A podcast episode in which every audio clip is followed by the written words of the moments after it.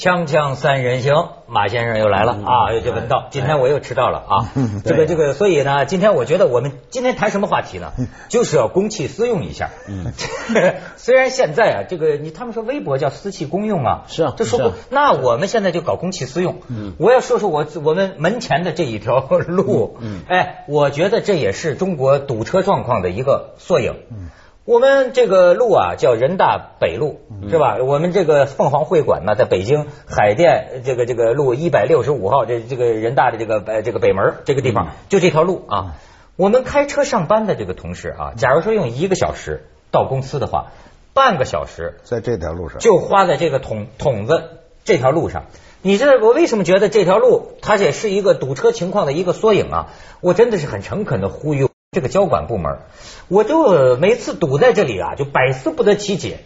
他这个路啊，窄的地方，这条路啊，窄的地方大概能并行走两辆车，对吧？宽的地方呢，能并行走三辆车。那么已经这么窄的路了，嗯，不知道你为什么还要在路边画停车线？就说它还能停一溜车。那么能停一溜车了以后呢？你知道这个车啊，它还是双向行驶，嗯，双向行驶，你知道每次堵到什么？堵到对头。这真叫堵啊！嗯，你知道，经常的就两边，而且咱们中国人民那家伙互不相让啊。对，好，往这一开就停下了。嗯，你就然后后头还有 后头无啊，不是谁谁都积重难返啊。嗯，你堵在中间，那我这几十辆车就在前也不是，后也不是。没错，几乎呢经常发生这样的事儿。那那半个小时大家不动不动，然后你看中国人解决问题，先都不动，在那等着。这是我有时候觉得，反正我不下车，对吧？我等着。终于有人熬不住了，熬不住了，下了车了。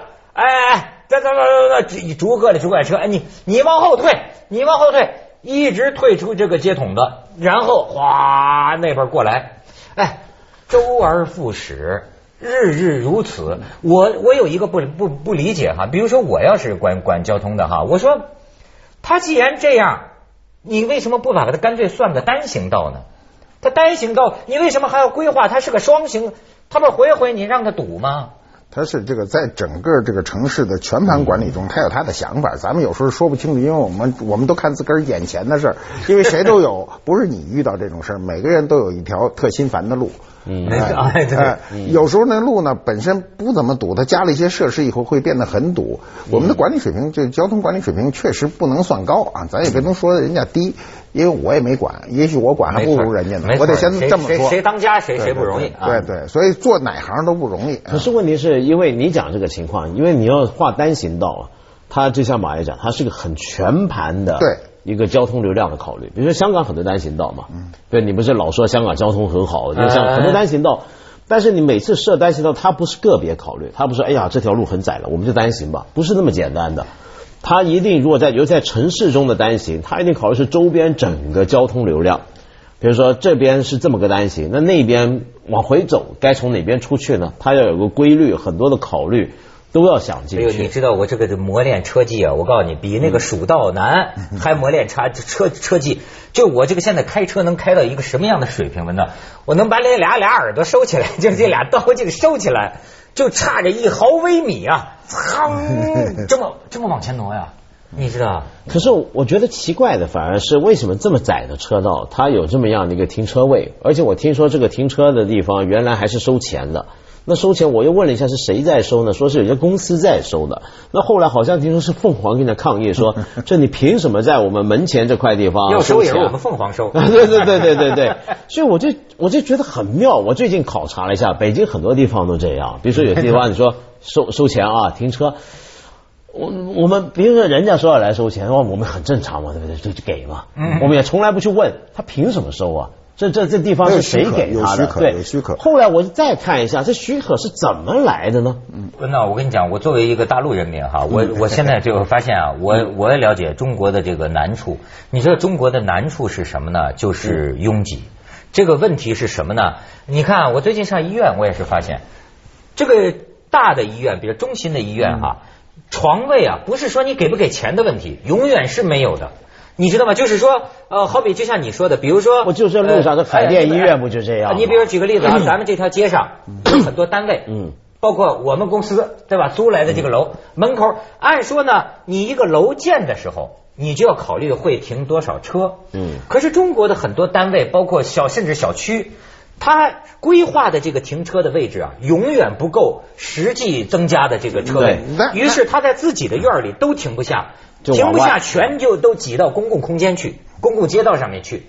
那这主要是这个汽车工业发展太快，而且中国人呢，呃，这会儿有钱可以买车了。北京的这个车确实发展太快。嗯这最近你看提高停车费以后，虽然有很多矛盾冲突，但是呃，我看报纸上说提高了效率百分之十二，十二不十二我不管，我有感觉就是说在城里就有舒服了开车稍微快一点了。比哎对那现在现在有一个问题，就是说这五百万辆车你往哪儿停？五百万辆一个车也正经占个十米八米呢，它因为前后还有空档嘛嗯，那这么大的面积啊，你往哪儿停？所以晚上我们家那条街上晚上所有车都没牌儿，因为不许停，他贴条，他就把牌儿卸了。不 是对，有有一回我去晚上去朋友家里头啊，呃，挺有意思，在回龙观那头，他一个小区里头，然后晚上朋友们开车说走吧，半夜里头啊，开车走，哎，一走在那个停车场走不了，怎么回事？他这个停车场的门口呢，就停了一辆车，打横着停的，嗯挡住了路口。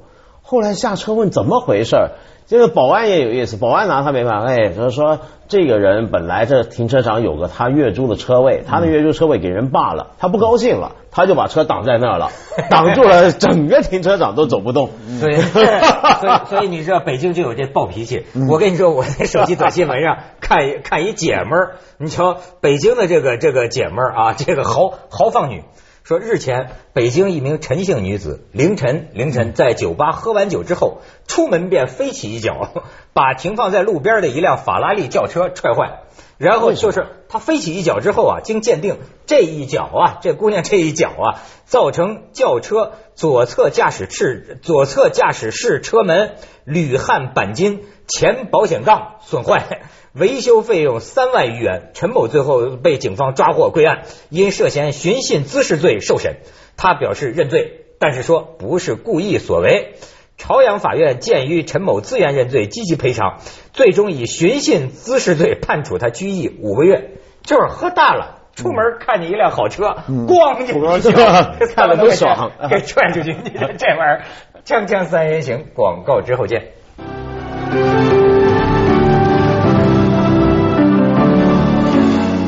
你看，所以这一方面呢，是我们地少人多，地少这个车多，你是有这个有有有有这个客观条件的问题。但是另一方面呢，我就觉得啊咱们还真的还不是个专业型的社会。嗯你很多呃事情你就发现呢，他的问题啊，咱们老爱说道德败坏，可是其实要照我觉得，也可以从另一个角度理解，就是你没有一个专业的衡衡量标准。比方说，你知道今天出一个事儿，挺挺干嘛的？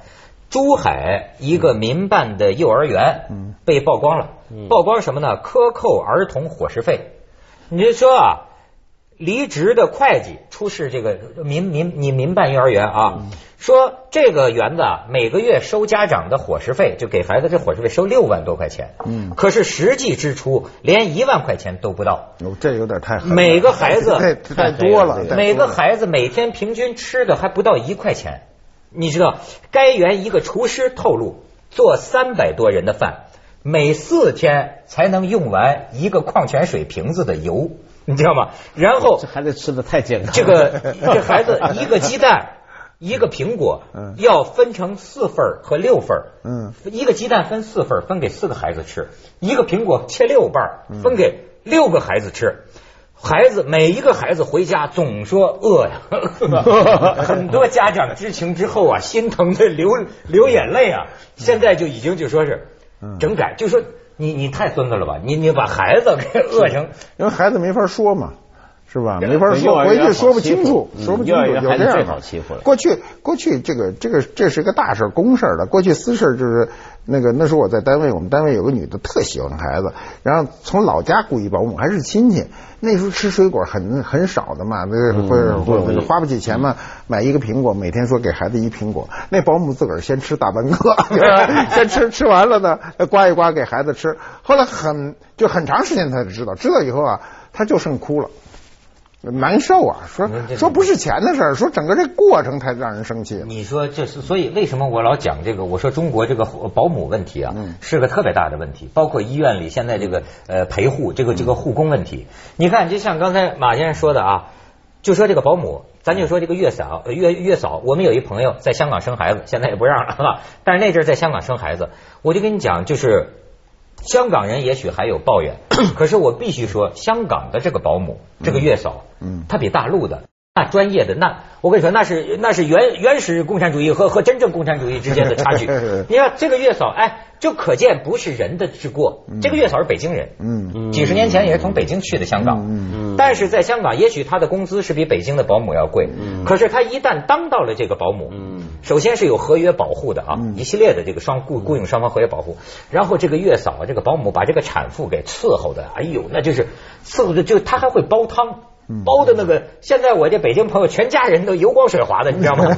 最后这个保姆好到一什么程度啊？他干脆就跟着保姆商量，把他从香港带回北京，说你负责培训我们家这几个保姆。他去开一家保姆学校赚钱算了，，这就是专，这就是说，所以你说很多时候我们说太黑了，这个这个什么，但是实际上另一方面，是不是你说在这种专业化很高的社会啊，甭管你这人是道德高低，你只要做得这个行当，它它需要一个过程，需要整体社会的一个一个进步的过程。对你今天就说就说就就这保姆你给弄回来，搁这儿时间长了他也懈怠，没因为环境不改变了。对对，他也没这个，比如他被雇主给欺负了，他又没有权利去打官司，他下回就说，那我他妈下回就不这样了。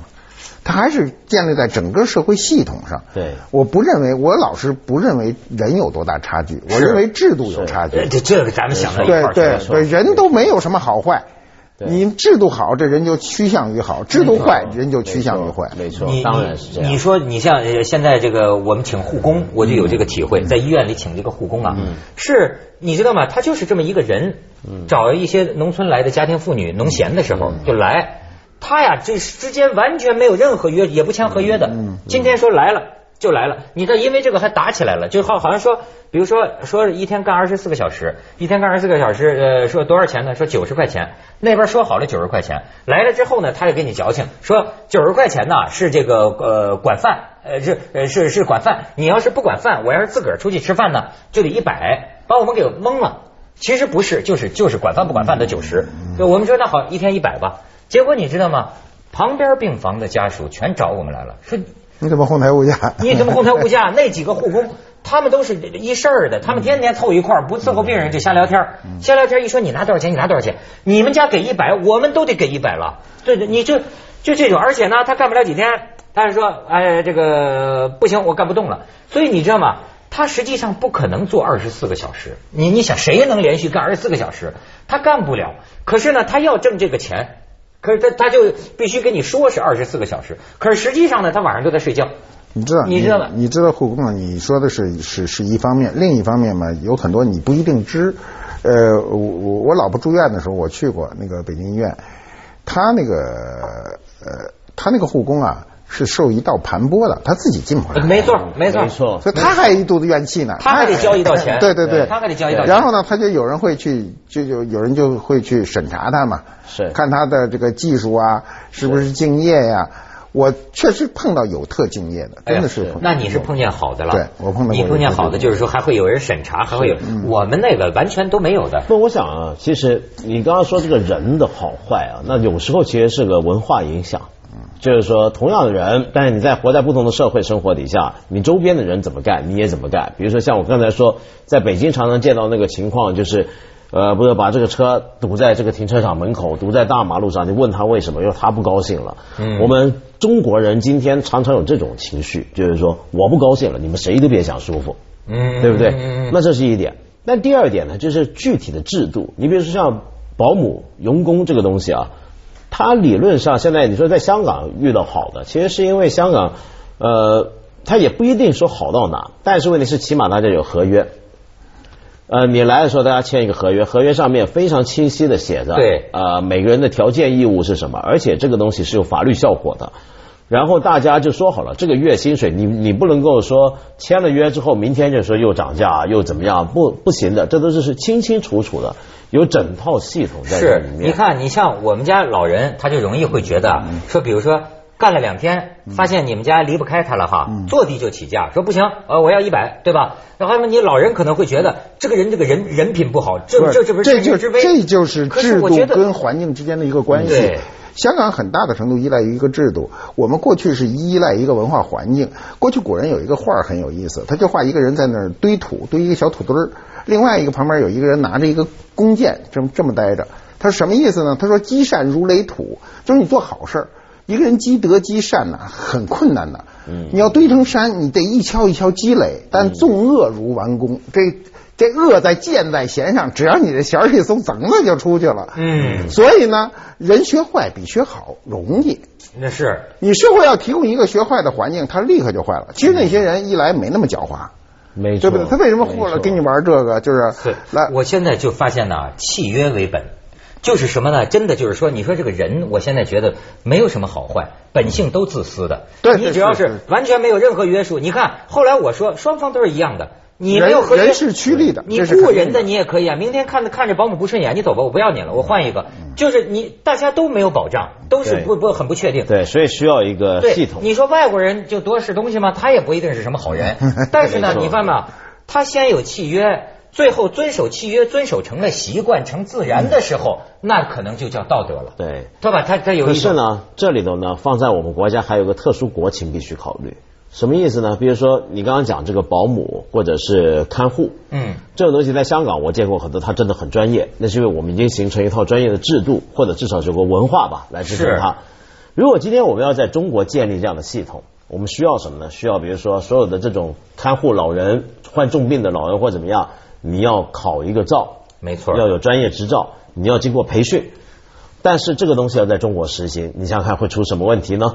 多一层斑驳。哎，这学校又来先收钱想来读这个学校先给给点钱，要考照呢还是给钱，对不对？这这是，所以我就说啊，你就是你，实际上有些时候不见得往道德说，就是你这个幼儿园，你像珠海这个幼儿园，你这种幼儿园是根本不可能，那这这这达到标准让这属。于政府失职，这肯定是啊。如果说你一个幼儿园出现这种情况，那属于你没有监督他们他孩子，他跟家里这个雇佣关系还有点不一样，对不对？雇佣关系有时候说不太清楚。你说他给你多干十分钟，少干十分钟，这哪说得清楚？嗯但是你说你把六万块钱的伙食费只花了一万块钱，那就是政府的监管政府应监督的嘛四瓣儿，孩子孩子都饿疯了。锵锵三人行，广告之后见。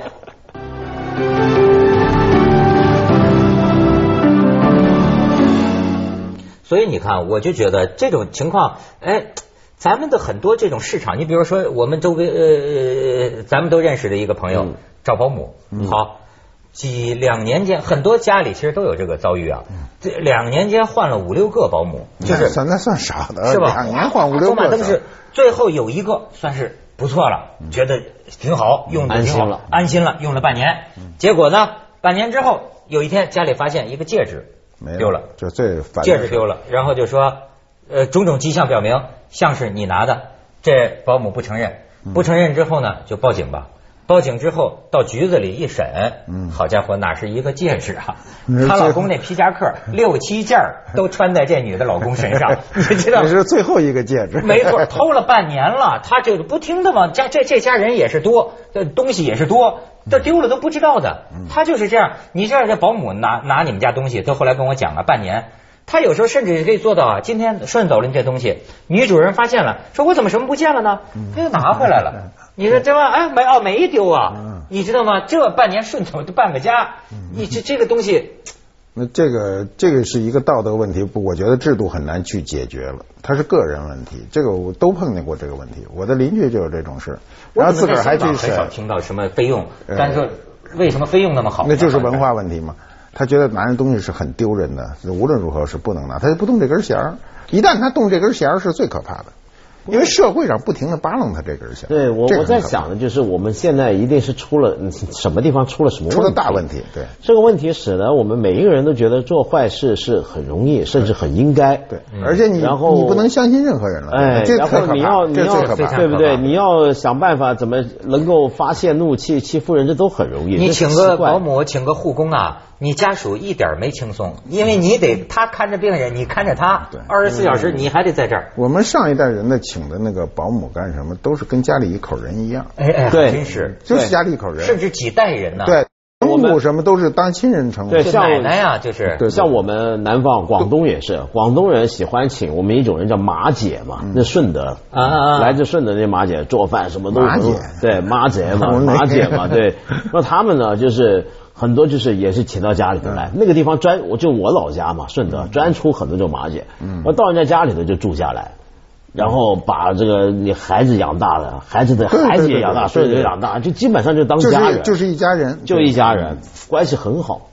现在怎么？这事一去不复返了，一去不复返了。对。你说我就觉得现在这个，因为都是这个双职工啊，又是什么这这种家庭啊，而且现在年轻人哪像咱们父母那个时候，生了个小孩一般都请有没有钱都请保姆啊。